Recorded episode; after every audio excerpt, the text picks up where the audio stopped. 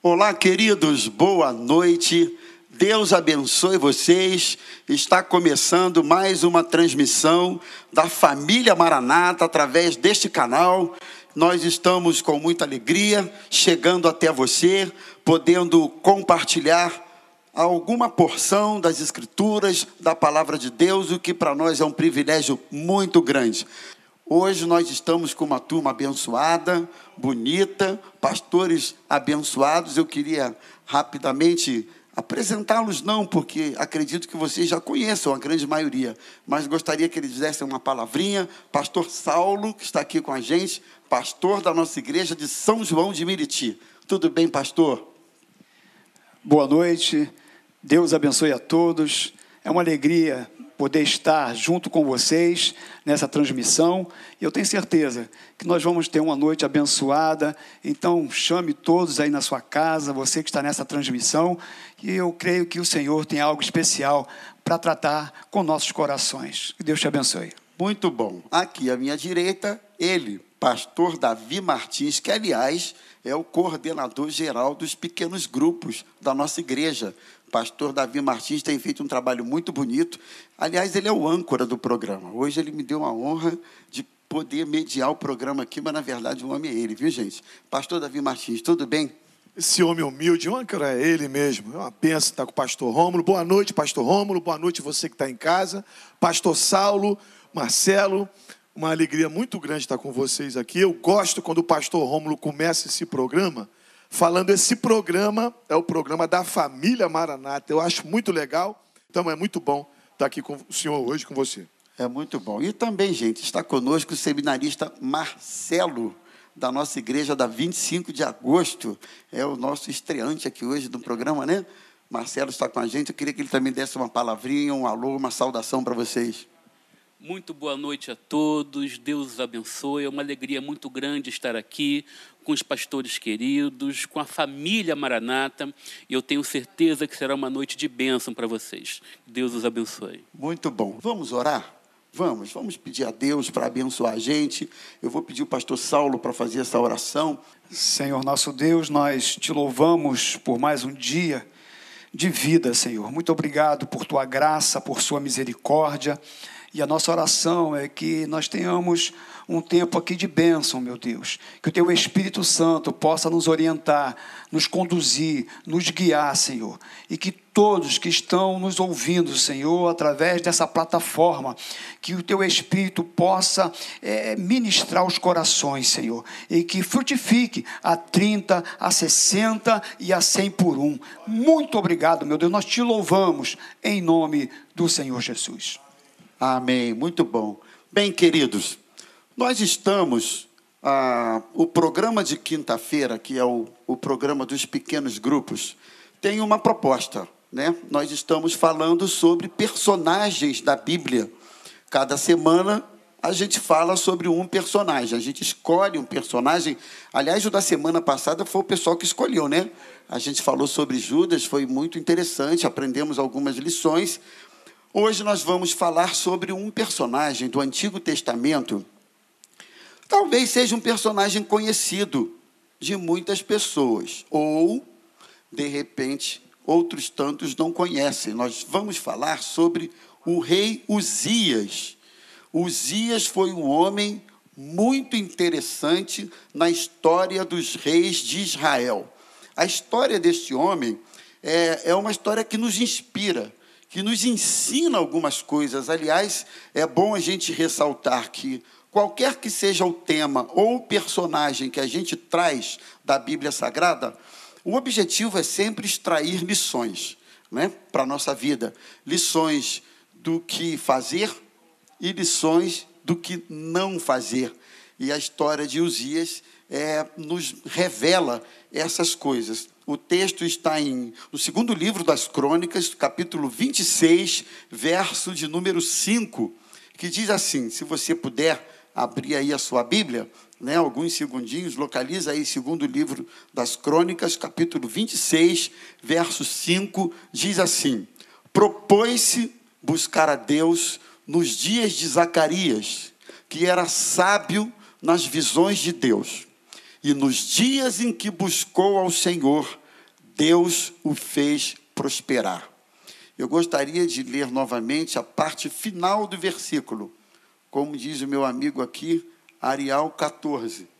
Diz assim: E nos dias em que buscou ao Senhor, Deus o fez prosperar. Interessante. Uzias foi um rei na Bíblia que teve algumas particularidades, né? A vida dele vai ser inspiração para a nossa reflexão de hoje. Eu pontuei aqui algumas dessas particularidades para a gente. Por exemplo, consta no capítulo 26 que ele começou a reinar muito novo. Aliás, ele era um adolescente.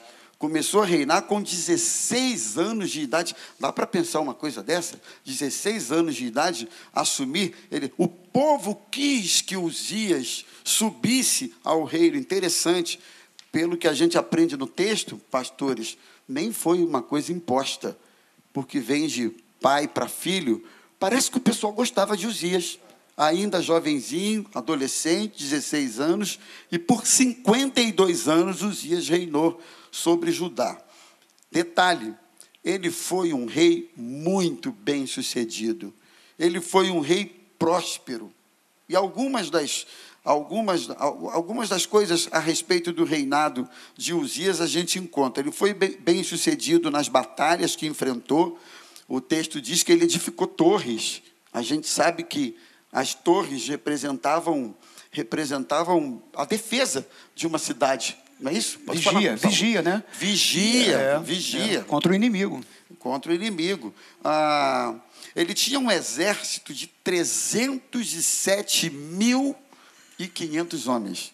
Diz muita o texto. gente, né? Rapaz, é muita gente, hein, pastor? Homens treinados que, que estavam sob o, comando do adolescente rei Uzias. 300 mil, pastor Roma, estava vendo? 300 mil é mais ou menos, aproximadamente, o efetivo do exército brasileiro.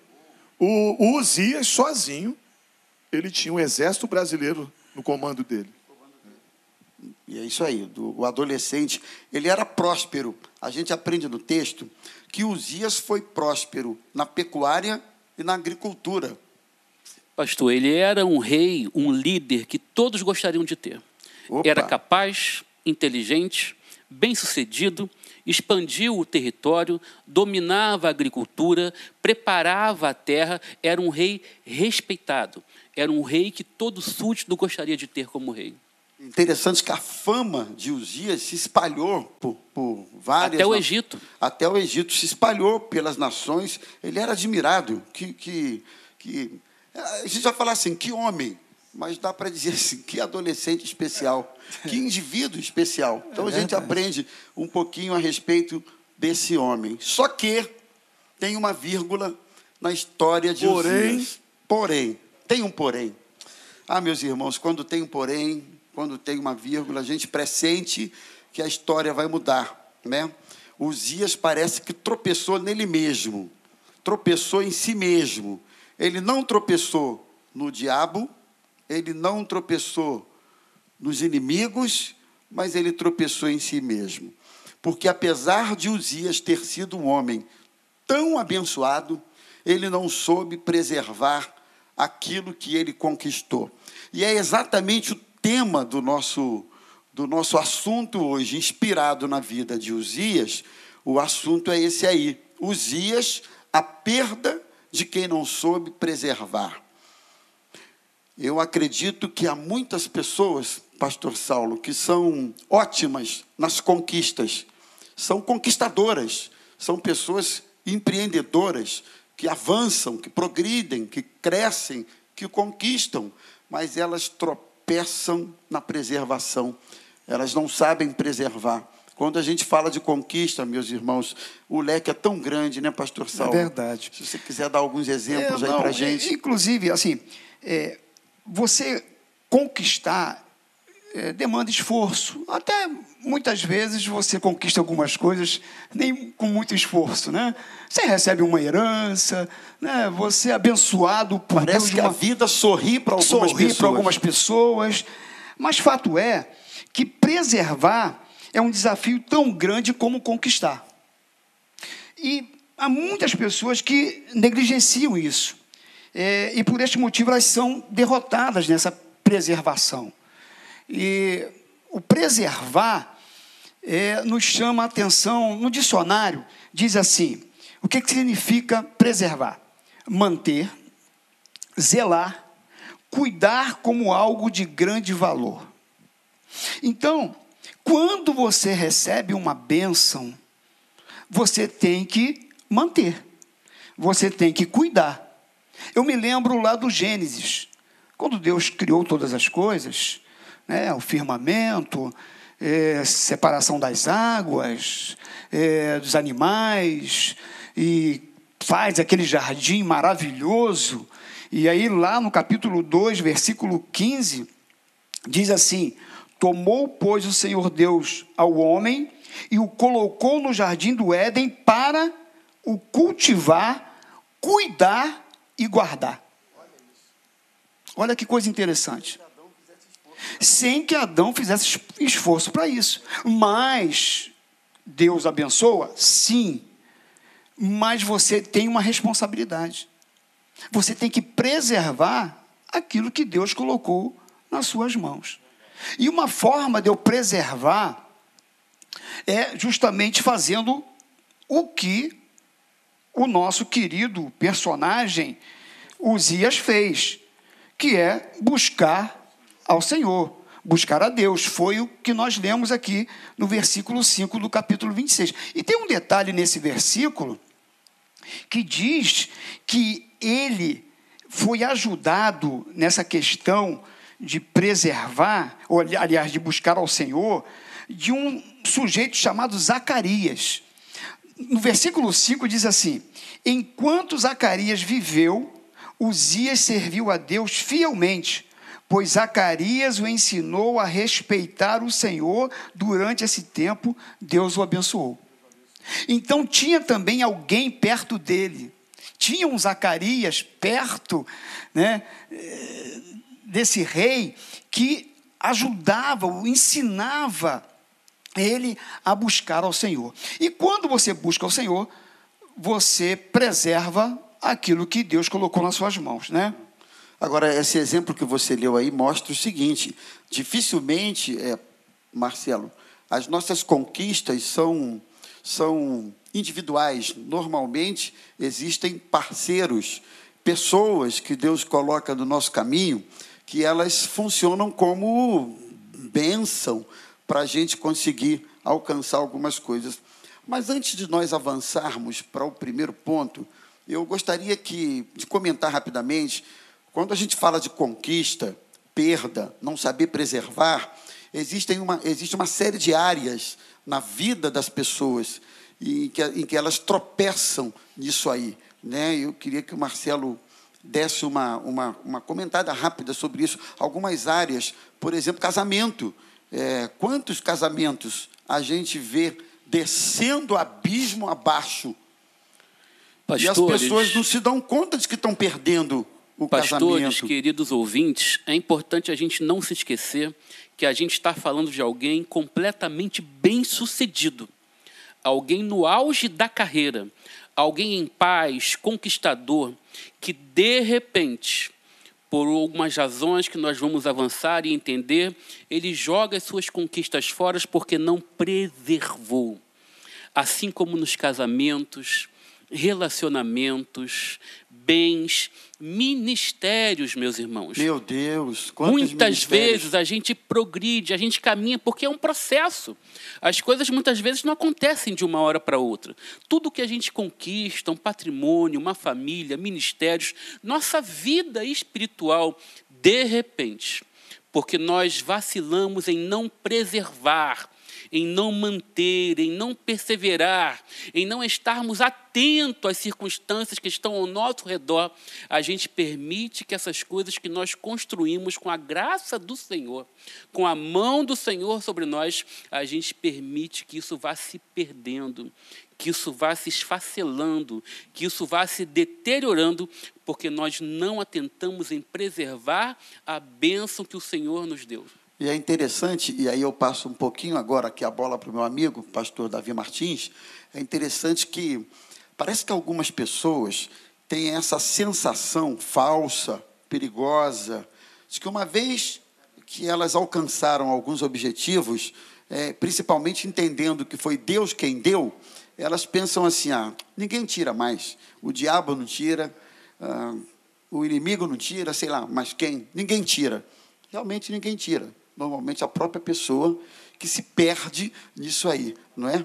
Então o, o Marcelo tocou na questão do ministério. Eu ouço muito essa pergunta: ué, mas Fulano se desviou do caminho, então Deus não o chamou, né? Deus não o vocacionou. Mas se Deus o vocacionou, por que, que ele largou, abandonou, deixou de lado, etc. e tal? Então, Davi, comenta um pouquinho para a gente, um pouco nessa, tá. nessa linha. Pastor Romulo, interessante essa questão de, de preservar. Pastor Saulo falou muito bem. Às vezes a gente conquista com facilidade, outras pessoas fazem muito esforço. Talvez o maior desafio seja esse mesmo, de preservar. E ouvi uma frase uma vez que eu nunca esqueci. Ela tem frase que faz dela um princípio para você. Se você não preservar aquilo que Deus te deu, você pode perder aquilo que Ele te deu. Se você não preserva, você pode perder. E nós temos exemplo da Bíblia. O Saulo citou o, o Gênesis, né? Deus deu o jardim para o Adão. Ele não preservou sendo obediente, foi expulso do jardim. O Saul conquistou o reinado. Ele não preservou o reinado, ele perdeu o reinado. Né? A Bíblia mesmo, mesmo fala, Paulo citando. Um planta, a Bíblia podia dizer assim, ó, um planta e Deus dá o crescimento. Não. Um planta, outro rega e Deus dá o crescimento. Eu gosto muito de falar da Maranata, porque é o que a gente está vivendo e muita gente nos assiste que não é da Maranata, Assembleia de Deus, Nova Vida, Congregacional, gente da Igreja Católica, nós temos uma história linda de 48 anos. Os nossos, é, aqueles que começaram a Maranata, como é que dá o nome? Os fundadores já dormem no Senhor. Eles plantaram e regaram por um tempo. Hoje, pastor Paulo, pastora Claudete, pastor Paulo Júnior e vários outros pastores, nós estamos fazendo o quê? Regando aquilo que alguém plantou. Então, e Deus tem dado crescimento. Nós estamos aqui de braço cruzado. Se a gente cruzasse os braços, a Maranata poderia ter fechado. Aí alguém dizer, mas e as profecias? Não era de Deus? Aí é fácil a gente ficar colocando a culpa em Deus, colocando a culpa no governo. E era obrigação nossa e dever nosso preservar. É. Então, gente, o papo de hoje vai nessa linha, tá?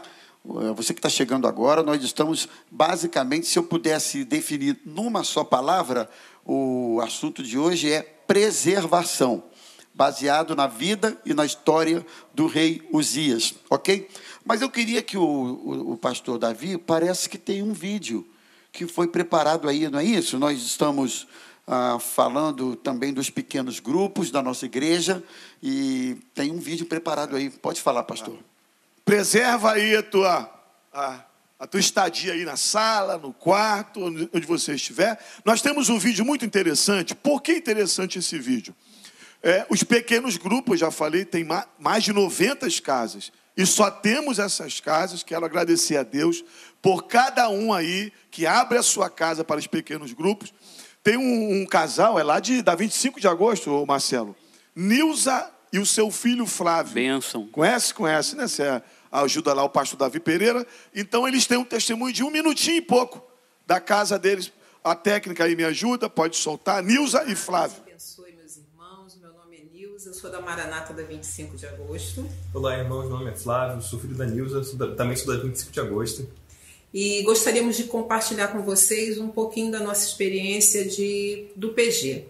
É, eu primeiro fui como participante e o pastor fez o convite, né, num domingo à noite. E durante a semana aquela ideia foi amadurecendo dentro de mim e eu fiquei na dúvida: vou ou não vou? Como será isso? E quando eu fui, no dia que eu resolvi participar, a palavra foi maravilhosa, o estudo foi muito bom, fui recebida muito bem, me senti muito acolhida. E comecei a participar toda quinta. Flávio também foi junto comigo depois algumas vezes. E depois de algum tempo, é, o pastor perguntou se eu gostaria de ser uma anfitriã do PG. orei, pedi a direção de Deus, vi que é muita responsabilidade e aceitei. Olha, foi a melhor coisa que eu fiz, porque é muito bom cada quinta-feira receber os irmãos, compartilhar, sentir o carinho deles também por mim, porque você passa a ser muito, muito abençoada. Agradeço muito a Deus essa oportunidade.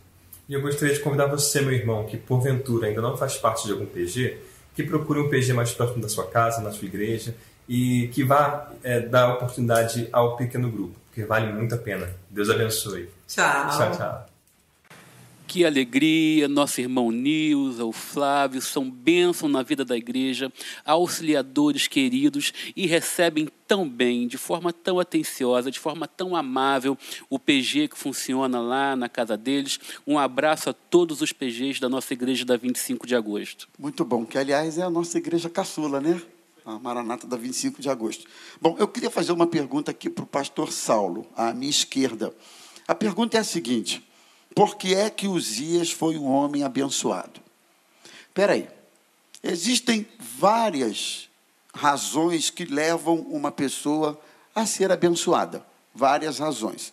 No caso de Uzias, especificamente, o texto nos mostra o motivo que foi o principal deles, que levou esse homem a ser um homem tão abençoado. Eu queria que você falasse, pastor Saulo, sobre isso. Então, no versículo 5, né, no capítulo 26, nos diz que ele dispôs a buscar o Senhor. Então, se dispor é você tomar uma decisão, certo? Isso você tem que decidir, buscar a Deus.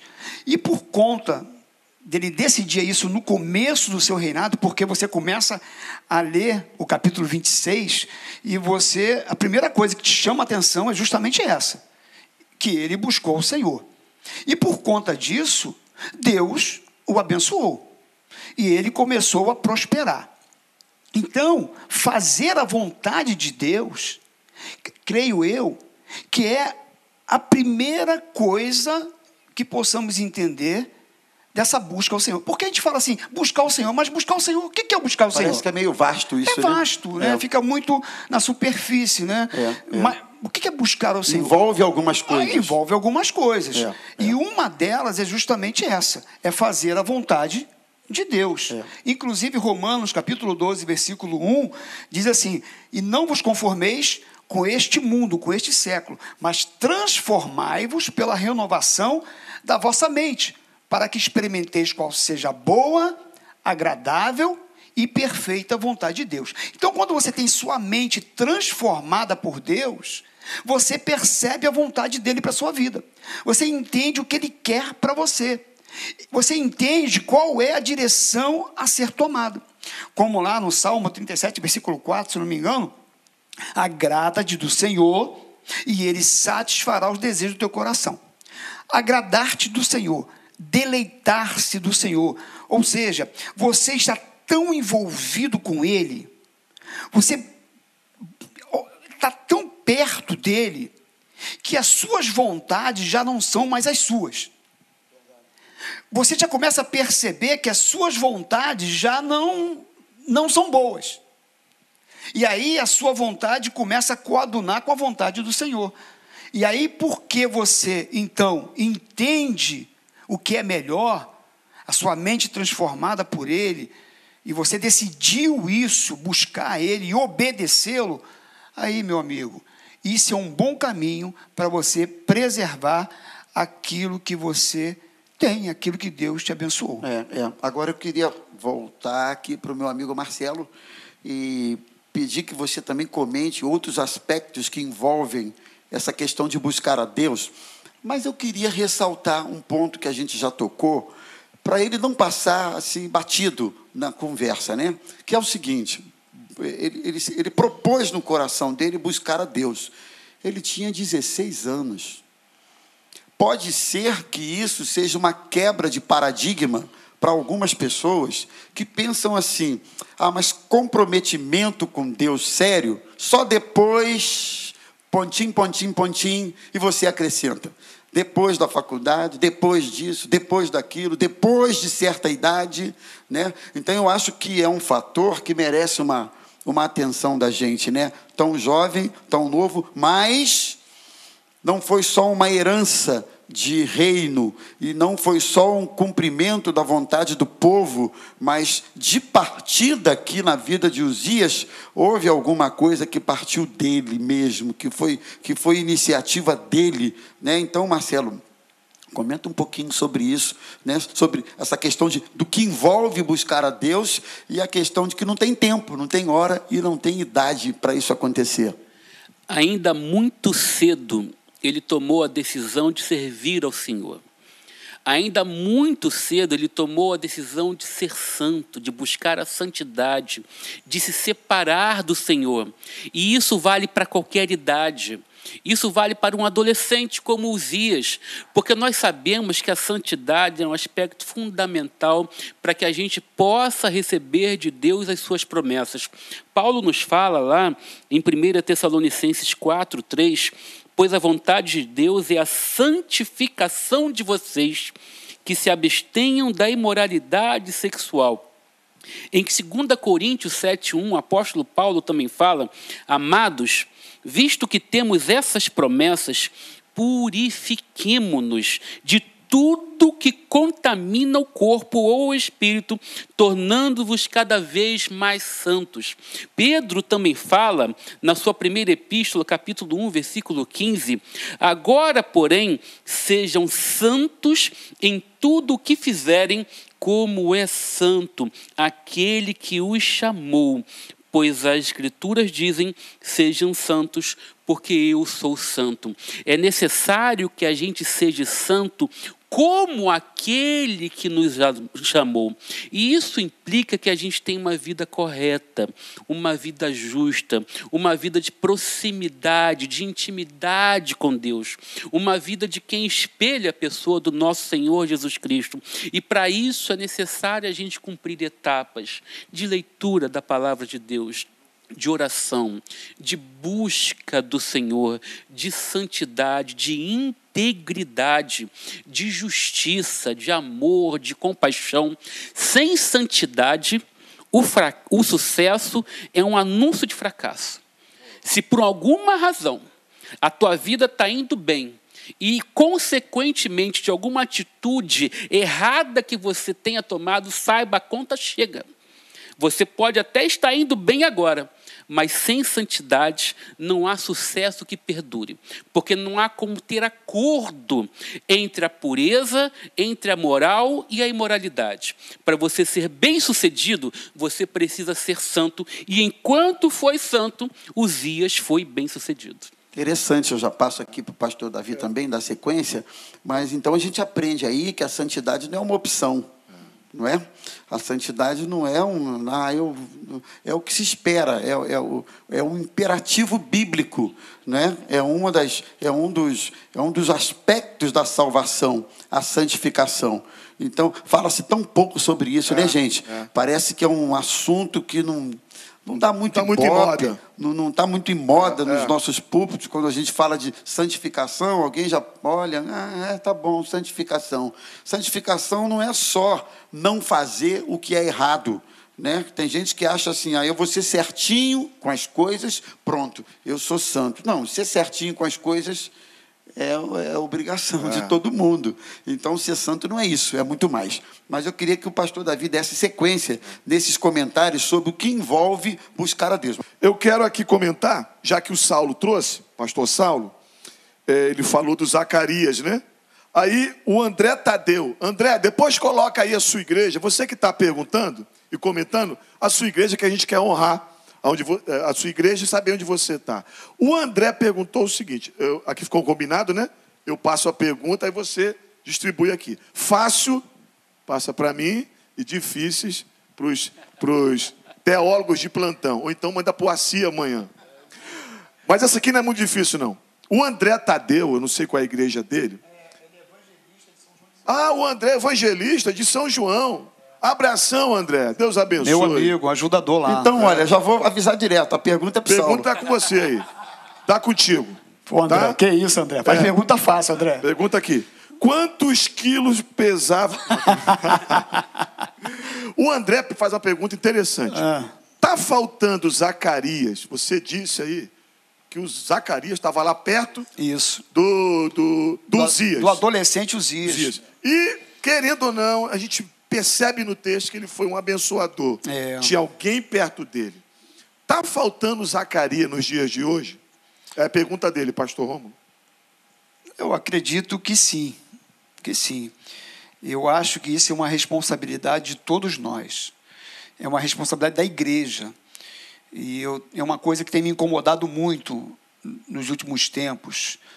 É, nós que lidamos, né, estamos na igreja todo o tempo, e a gente percebe pessoas novas chegando à igreja, pessoas que se batizam, né? E muitas vezes você vê a pessoa chega na igreja e, começa a caminhar e muitas vezes até chega ao batismo e até por conta eu ser um professor da classe de batismo já há 25 anos, eu, eu, eu sei que eu estou falando porque eh, eu conheço os alunos e eu fico observando e procurando, e muitas vezes você não os encontra, e aí você fica parando para pensar: meu Deus, eh, cadê essas pessoas? Onde elas estão? Né? E muitas delas se perdem na caminhada, não preservam, sabe, a bênção que recebeu da salvação.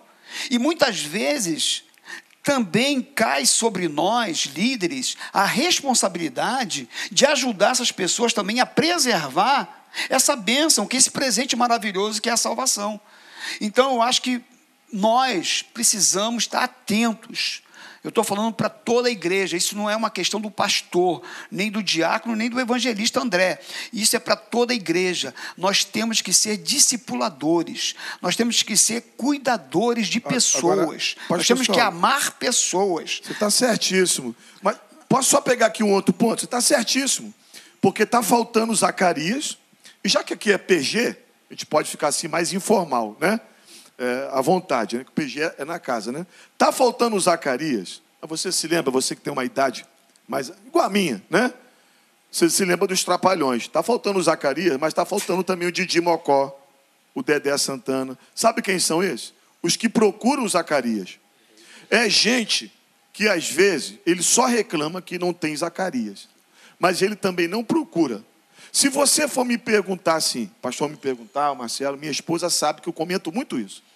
Diga aí um dos motivos de Deus ter te abençoado. Eu vou falar, sabe qual? Eu ter sempre procurado alguém para eu estar perto que poderia passar alguma coisa boa para mim. É verdade. Não é? Escolher também Escolher, é bem as verdade. pessoas que você anda com ela. Não é isso? Porque você tem que procurar pessoas tementes a Deus, pessoas compromissadas com o Senhor, que têm responsabilidade na casa de Deus. Então, você, você dentro da igreja, você tem que se aproximar de pessoas. Né? Não- É uma via de mão dupla. é uma- é- e, nas suas relações humanas, buscar pessoas que você olha para ela e fala, poxa, essa pessoa aí, ela é uma referência para Zacarias. mim, é um Zacarias, é um exemplo para mim, e colar com ela, né, meu irmão? Porque ali você vai aprender, você vai crescer. Todo Então, isso é lugar muito tem. importante. Toda igreja. Isso é muito tem. importante. As nossas igrejas, nós conhecemos nossas, nossas igrejas, né? Todo lugar tem uma pessoa, duas, dez, vinte, trinta, gente que quer abençoar. né? Aliás, gente, é, a gente está aqui na perspectiva de igreja, mas dá para ampliar um pouco esse, esse, essa perspectiva. No trabalho, Sim. no trabalho, tem gente honesta, tem gente boa, tem gente que inspira, tem gente que dá para você olhar e dizer assim, poxa, eu quero ser um profissional como ele, né? É, é, nos casamentos tem maridos bons, tem homens corretos com suas esposas, tem esposas boas, tem filhos bons, gente. Em qualquer que seja o lugar, ambiente ou contexto, você sempre vai encontrar alguém que vai te inspirar para o que não presta e você vai encontrar alguém que vai te inspirar para o que presta. É questão de escolha. É É, questão de. A Bíblia diz, tem um texto na Bíblia que diz que pés que se apressam para o mal, né? Provérbios 6. Então, Tem pessoas que são assim, parece que se inclinam para se, se, se, serem inspiradas por, por quem não, não presta. Enfim. Pastor, mas você, dentro... você me permite? Só... Desculpa, Marcelo. É porque você levantou uma bola é, do, e estava comigo, eu fui falar da, da, dele ali. Me perdoe atrapalhar aqui, tá? Mas o Marcelo falou uma coisa muito interessante.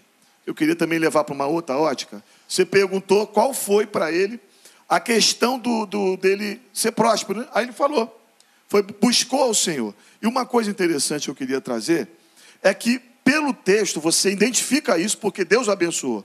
O alvo do, do Uzias não foi o Deus me fez prosperar. Não foi a prosperidade em si. Foi a consequência. O, o, a coisa do, a grande coisa aqui do, do, do Uzias foi ele buscar ao Senhor de todo o seu a sua coração. disposição de alma. E Deus viu isso, Deus sabe. Nós estamos vivendo num país de muito consumo, de muita gente pregando algumas teologias é, é, que a gente não concorda. Eu quero Deus pelo que Ele tem, não pelo que Ele é. Então, quando aquele é, doutor da lei chegou para Jesus e perguntou qual o grande mandamento da lei, Jesus resumiu em dois. E o primeiro, ele disse: né? que nós devemos buscar o Senhor de todo o nosso coração, de toda a nossa alma e de no, todo o nosso entendimento. Para mim, Zacarias foi esse homem de Deus que eu e você precisamos. Eu acho interessante, eu estou fazendo uma oração em casa com a minha esposa, todos nós estamos orando, mas quase sempre estou repetindo essa oração. Tem um povo de Deus nesse nosso país que nesse tempo não está buscando a Deus, por causa do Covid-19, para Deus livrar do coronavírus. Tem um povo que se chama pelo nome do Senhor, que está buscando a Deus muito antes do coronavírus, buscando a face de Deus, falando o que Jeremias falou: Buscar-me-eis e me achareis quando me buscar de todo o vosso coração. Então, nós não passamos a buscar Deus agora. É né? Seria muito bom. Vai passar esse coronavírus, essa Covid? Vai passar? Como é que vai ficar a tua comunhão com Deus, a tua busca, né? Com o Senhor. Pastores, eu preciso dar no testemunho, meus irmãos, que quando eu cheguei na Maranata, eu encontrei fartura de Zacarias. Eu encontrei pastores, líderes Legal, que me auxiliaram durante toda a caminhada. Agora também a gente precisa escolher o Zacarias certo. Zacarias. É. Porque tem hoje uma diversidade de informação eclesiástica, religiosa, acessível por internet, por televisão, difundindo mensagens, pastor Davi, exatamente contrárias à essência da mensagem do Senhor. E se os nossos ouvidos se inclinarem para essas mensagens, não foi por falta de Zacarias. Foi porque nós nos inclinamos para mensagens que não testificam a respeito do Evangelho. Portanto, podem sim, de repente, estar faltando Zacarias, mas acima de tudo a gente precisa escolher os Zacarias certos. Ótimo, muito bom. Bem, gente, então vamos em frente, né? Nós estamos falando sobre o rei Uzias, que foi um homem abençoado, mas que não soube preservar a sua bênção. Então a gente viu o grande segredo da bênção de Uzias. Qual foi? Ele se propôs a buscar ao Senhor. Mas nem sempre foi assim. Parece que em algum momento essa história começou a mudar na vida desse homem. E nós vamos começar a conversar um pouquinho sobre algumas razões que levaram Uzias a perder a sua bênção. Ele começou em algum momento, ele começou essa queda livre, e foi uma queda livre violenta, que fez com que ele perdesse tantas coisas, tantas conquistas, porque para a gente conquistar leva tempo, né, irmãos? Eu acredito que é, certas conquistas levam anos da nossa vida, anos, e para a gente perder, muitas vezes, é, é muito rápido, né? Então eu queria começar aqui com o pastor Saulo. A gente vai tentar agilizar um pouquinho aqui o nosso tempo, né? Porque ele já está bem avançadinho. Mas vamos lá, Saulo. Por, por que, que ele começou a, a perder a bênção?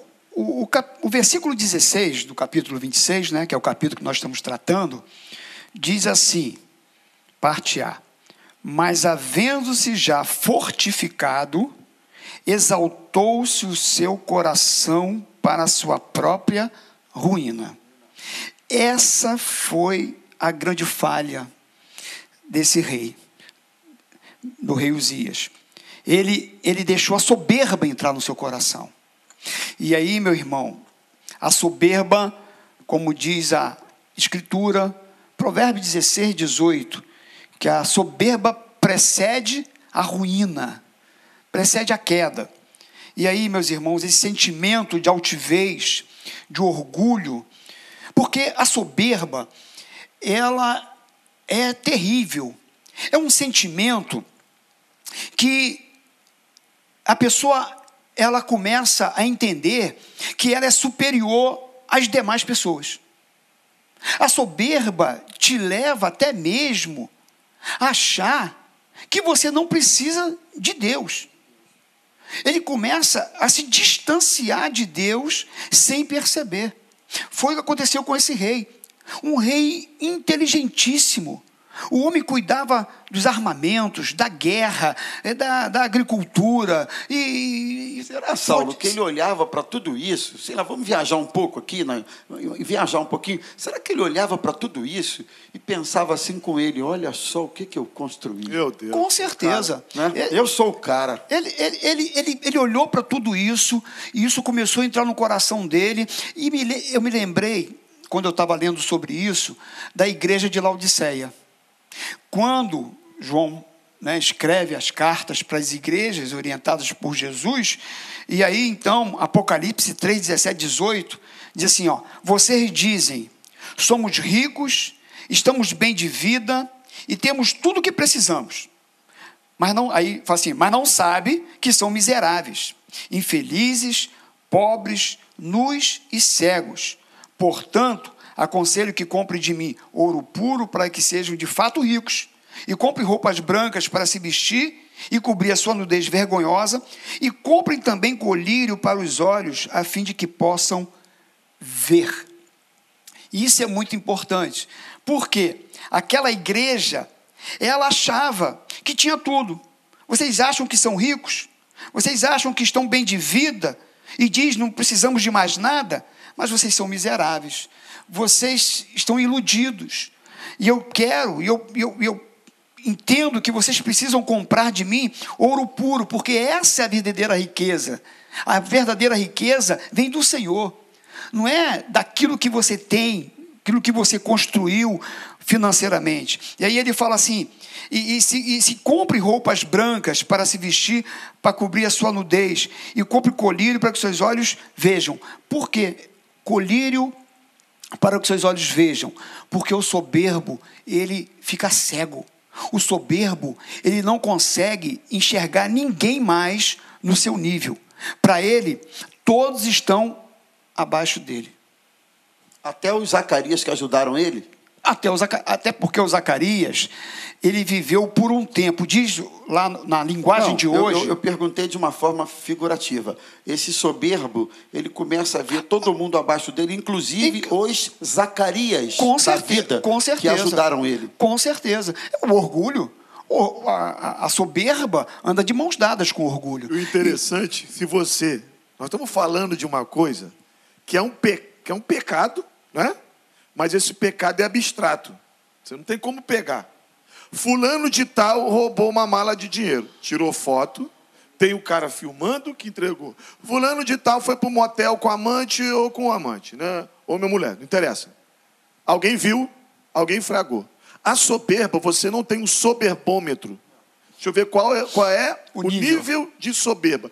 Pega o Maracanã lotado, que dá umas 70 mil pessoas, pega o microfone, né? É, não sei quem é, Suderge, né? Suderge faz uma pergunta. Tem algum soberbo aí? Sabe como é que vai ficar o som? Tem algum soberbo aí? Porque o soberbo não, se, não confessa que ele é soberbo. Só Deus sabe. Eu nunca vi ninguém ser disciplinado. Eu estou em disciplina por quê? Porque eu sou soberbo. Não, não, não, não tem isso. Né? É por isso que a soberba é uma coisa que nós precisamos e é até difícil você falar para mim que eu sou soberbo. Porque você não tem como provar. Não, e exatamente porque ele é soberbo, ele não reconhece. Ah, gostei. Ele nunca vai. Ele é um inerrível. Foi a palavra que eu inventei. É, ele nunca é, erra. É verdade. Inerrível. É, Se você me chamar de soberbo. É interessante, eu estou discutindo com você, é o que a Bíblia fala em Provérbios 6. Você citou ele? Um dos pecados que Deus aborrece são olhos altivos. E é o primeiro de Provérbios 6. Olhos altivos, mão que derrama o sangue inocente, papapá. Olhos altivos. Quando eu estou discutindo com você, quem é você para falar comigo? Eu estou sendo soberbo. Você sabe quem eu sou? E papá, aí você, você está sendo soberbo? Aí eu já diminuo a voz. Que isso, pastor Romo? Eu só perguntei se você sabe quem eu sou. Então é difícil, só, como diz o assembleano, só a graça de Só a Jesus. graça. É. Você chegou a concluir, pastor Saulo? Não, concluí. Concluiu. Só para mim dar um arremate aqui, uma coisa que eu estava pensando aqui, é, é- é essa questão da, da bênção, né, do que você recebe de Deus e você ter esse cuidado de não permitir que se torne uma, é, algo maior do que o abençoador. Né, porque muitas vezes pegam a, a, a bênção, se transforma em maior do que aquele que te abençoou, quando na verdade o mais importante não é aquilo que você recebeu, o mais importante é aquele que te deu, né? é, é- é- é o Senhor, é o abençoador. E, e a gente tem que entender que toda bênção que Deus nos dá tem um propósito. Tem uma missão. Ele não me abençoa apenas para mim, poxa, fui abençoado, pronto, eu tenho essa bênção e a bênção tem um fim em si mesmo. Não, a bênção que eu recebo de Deus, ela tem um propósito de uma missão. Ela tem que chegar a respingar em alguém e abençoar alguém. né? A gente tem que eu ter essa compreensão. Quando Deus nos abençoa, Ele nos abençoa para nossa edificação e alegria. Ele nos abençoa para a glória dele, é um tripé. E Ele nos abençoa para a gente abençoar outros. Vamos repetir? Fechou. É um tripé. É isso. Ele nos abençoa para nossa edificação, para nossa alegria. Ele nos abençoa para a glória dele. Parece que os dias se esqueceu disso em algum momento. E ele nos abençoa para a gente abençoar Eu outras acho, pessoas. eu acho que a gente está perto do Zacarias hoje. Eu queria- Essa que ele mandou Tenho agora. certeza. eu queria chegar agora no Marcelo, porque a gente aprendeu aqui a respeito da soberba, a respeito da arrogância, que meio que se misturam, né? Ele se revelou arrogante porque ele entrou no templo para queimar o incenso e, e aquilo não era prerrogativa dele, e sim dos sacerdotes. Mas eu queria que você comentasse, eh, Marcelo, o seguinte: ele não aceitou ser repreendido. Fala um pouquinho sobre isso. Uzias não aceitou a repreensão. Não teve, ah, foram eh, eh, acontecendo sinais no caminho antes dessa derrocada final que ele teve. A gente vai falar dela já já, mas foram acontecendo sinais, né? Pode falar. consequência da soberba, consequência da arrogância. Ele se sentiu na condição de usurpar um papel que não era dele. Não era competência dele queimar o incenso, era competência do sacerdote, mas a soberba fez ele esquecer que a condição que ele exercia foi dada pelo Senhor. A gente vê muitos exemplos disso. Pessoas que Deus abençoa, que Deus dá o dom, que Deus dá a virtude e chega um momento em que realmente a presença da pessoa é indispensável para que a benção aconteça. Não é mais a presença do Senhor, é a presença da pessoa. Quando essa pessoa chega nesse estágio de arrogância, de soberba, muitas vezes ela não aceita a repreensão que é feita por intermédio de pessoas que Deus manda. Porque Zacarias, aqueles sacerdotes ali, foram enviados por Deus para repreendê-lo. E a arrogância faz com que ele não aceite a repreensão, completamente oposto de Davi, que quando repreendido é o Senhor. Ele olha, Uzias olha para a pessoa que o está repreendendo e não está reconhecendo o Senhor, ele já não reconhece mais o Senhor. Ele dependeu do Senhor para o seu sucesso. Mas o sucesso dele fez que ele não reconhecesse mais o Senhor. E esta hora da disciplina, esta hora da advertência, é uma hora que muitas vezes o culpado, aquele que cometeu a falha, a pena, ele não reconheça que é o Senhor querendo livrar. Ele não reconheça que é o Senhor querendo guardar, que é o Senhor querendo salvar, assim como Paulo fala lá em 1 Coríntios 5, no episódio da disciplina contra alguém faltoso na igreja de Coríntios. A igreja perde o seu papel de disciplinar, de corrigir. Paulo é obrigado a intervir na disciplina, estudamos isso é, domingo passado no EBD, lá da 25 de agosto. E o faltoso, ele não se reconhece no papel de ser alguém que Deus está querendo salvar. E esta arrogância que levou a Uzias a não reconhecer a disciplina, a não reconhecer a advertência como um ato de amor de Deus para o salvar, levou consequências drásticas à sua vida e à sua carreira. Verdade.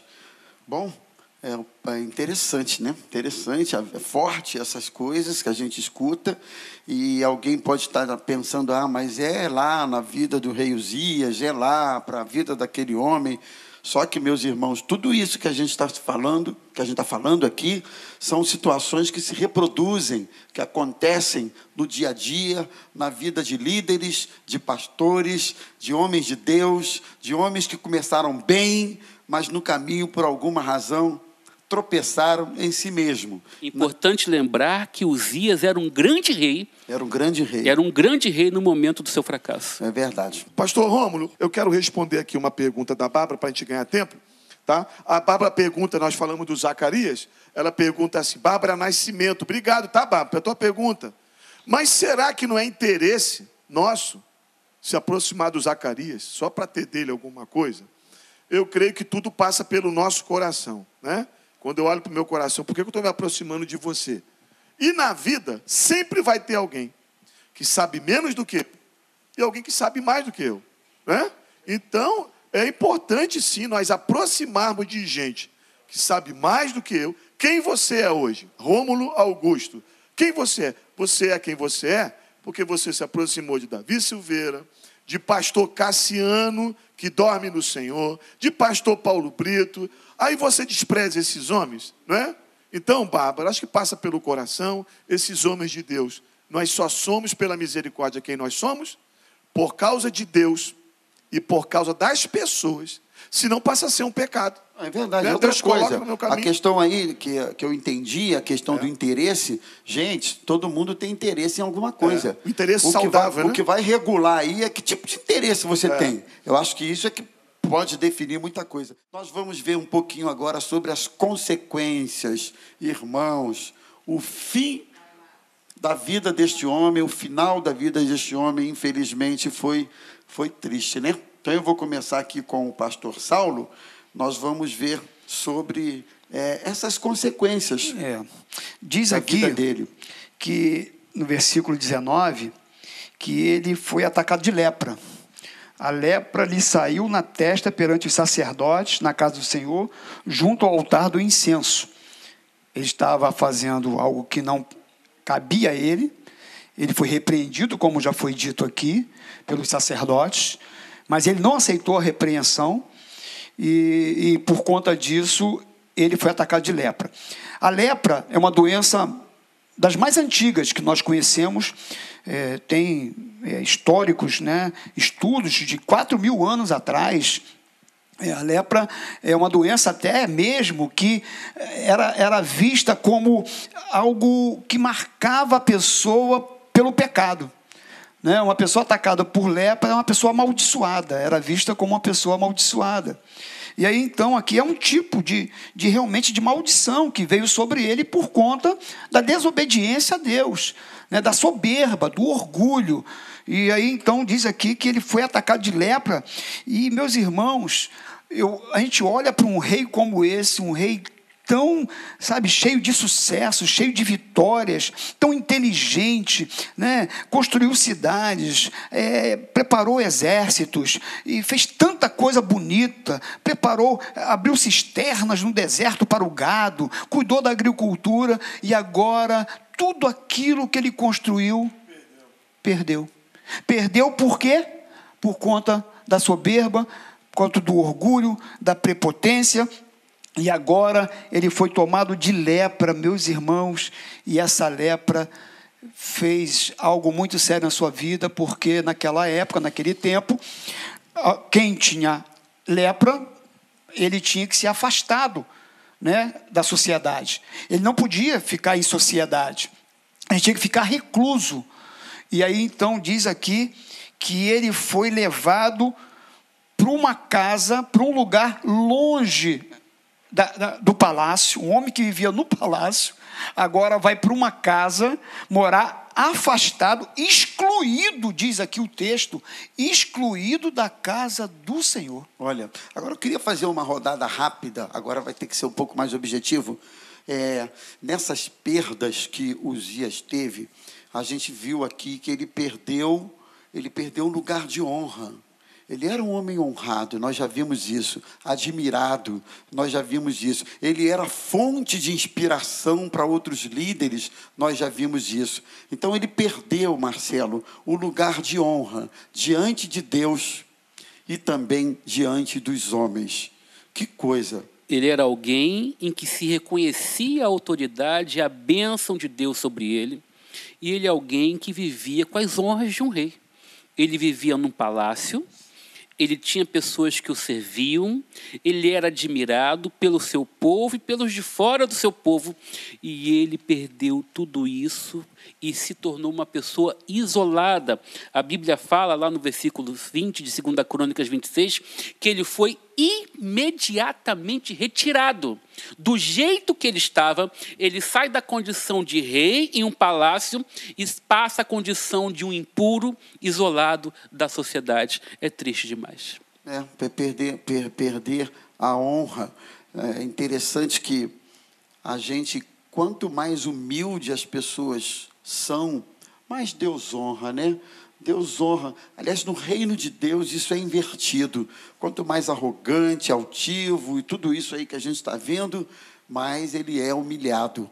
E por outro lado, quanto mais ele reconhece graça de Deus sobre a vida, favor imerecido, né? As pessoas conquistam coisas por capacidade, elas conquistam por esforço desprendido, mas elas também conquistam por graça de Deus.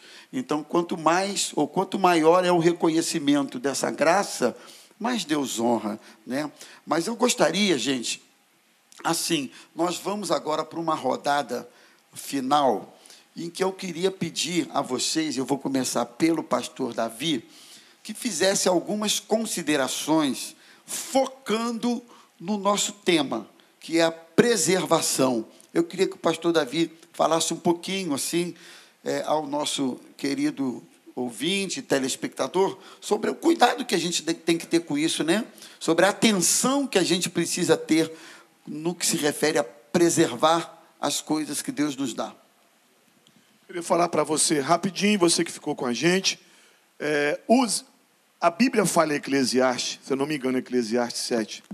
É melhor o fim das coisas do que o começo. É melhor o fim. Tua vida pode estar uma bênção, mas o legado que você deixa, o final que você teve, é que vai contar, olhar para as pessoas, as pessoas dizer, poxa, essa pessoa foi uma bênção toda a vida. Né? Trazendo para os nossos dias hoje, é, eu ouvi a filha, a filha do reverendo Billy Graham, é, o Billy Graham também já dorme no Senhor. Ela falou assim: o ministério do meu pai nunca foi maior do que o seu caráter. O ministério do meu pai cresceu, foi o maior evangelista de todos os tempos. Billy Graham, pra, muitos poucos sabem disso. Billy Graham, lá na, na, na, na história está escrito, não foi o maior público no Maracanã, Brasil e Uruguai de 1950. Maior público, sim, no, no, na arquibancada. Mas Billy Graham, em 1974, parece, né? Meu pai era muito fã de Billy Graham, por isso que eu sei. Foi o maior público do. É, meu pai gostava muito, meu pai quase que me obrigou a gostar de Billy Graham. A filha do Billy Graham falou assim: Sabe qual foi a coisa do meu pai? Ele nunca deixou que o ministério fosse maior do que muito o caráter bom. dele. Muito bom. Pastor Saulo, comenta um pouquinho para a gente. Bom, eu queria deixar minha palavra aqui, final, sobre essa questão da gratidão. Porque a gente tem que entender, como Davi entendeu, lá no finalzinho, segunda Crônicas, capítulo acho que 26 também, se eu não me engano, uma oração final de Davi. Davi já idoso, idoso, já estava passando já o reinado para o seu filho Salomão. E Davi, depois de 40 anos reinando, de muitas conquistas, com um reino próspero, com muitas vitórias, Davi poderia chegar no final e falar: Poxa, eu fui o cara, né, rapaz?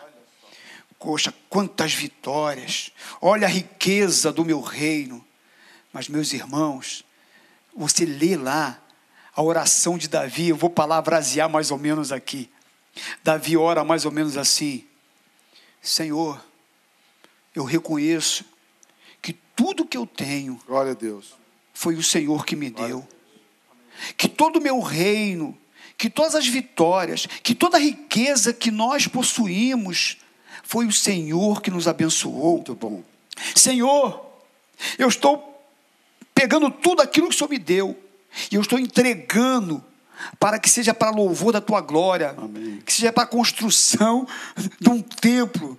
E aí, meus irmãos, eu olho para essa oração de Davi e eu fico pensando, sabe, pastor, como que a gratidão faz de Davi um homem segundo o coração de Deus. Que não era perfeito. Longe Que- disso. Longe disso. Mas que, na hora da repreensão, no versículo 13 lá, né, é, do, do- do capítulo. é, agora eu esqueci, perdão. Mas ele diz assim: Eu pequei contra o Senhor. Ele reconheceu o seu pecado, mas ele não deixou de, no final da sua vida, ele ser grato ao Senhor. Então, a minha palavrinha é essa para você. Amém.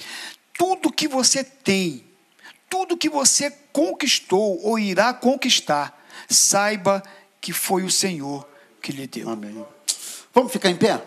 Nós estamos caminhando para o final. Ah, eu vi o povo dizer programa. isso, rapaz. Pois é, eu acho que passou rápido. Poxa, muito rápido. Vamos ficar em pé. Benção. E nós gostaríamos de louvar a Deus pela sua vida, pela sua audiência, pela sua participação. Você que participou no chat, mandou perguntas. Infelizmente, não dá para a gente ler todas como gostaríamos, mas nós louvamos a Deus pela sua vida. Eu vou pedir ao nosso irmão seminarista Marcelo para fazer essa oração. Em seguida, o pastor Davi vai impetrar a bênção. Mas nós vamos orar, irmãos. E a nossa oração, Marcelo, vai ser nesse sentido. E é- não é só para quem está assistindo, é para todos nós. No sentido de que Deus nos ajude a preservar grandes bênçãos que Ele tem concedido a nós. A bênção da família, a bênção da saúde, do casamento, ah, do trabalho, ah, né, tantas coisas, da comunhão, da igreja, do ministério.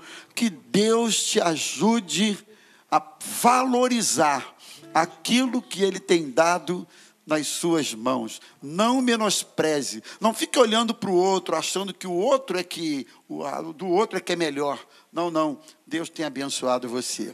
Vamos orar? Marcelo vai fazer essa oração e na sequência, pastor Davi já impetra a bênção.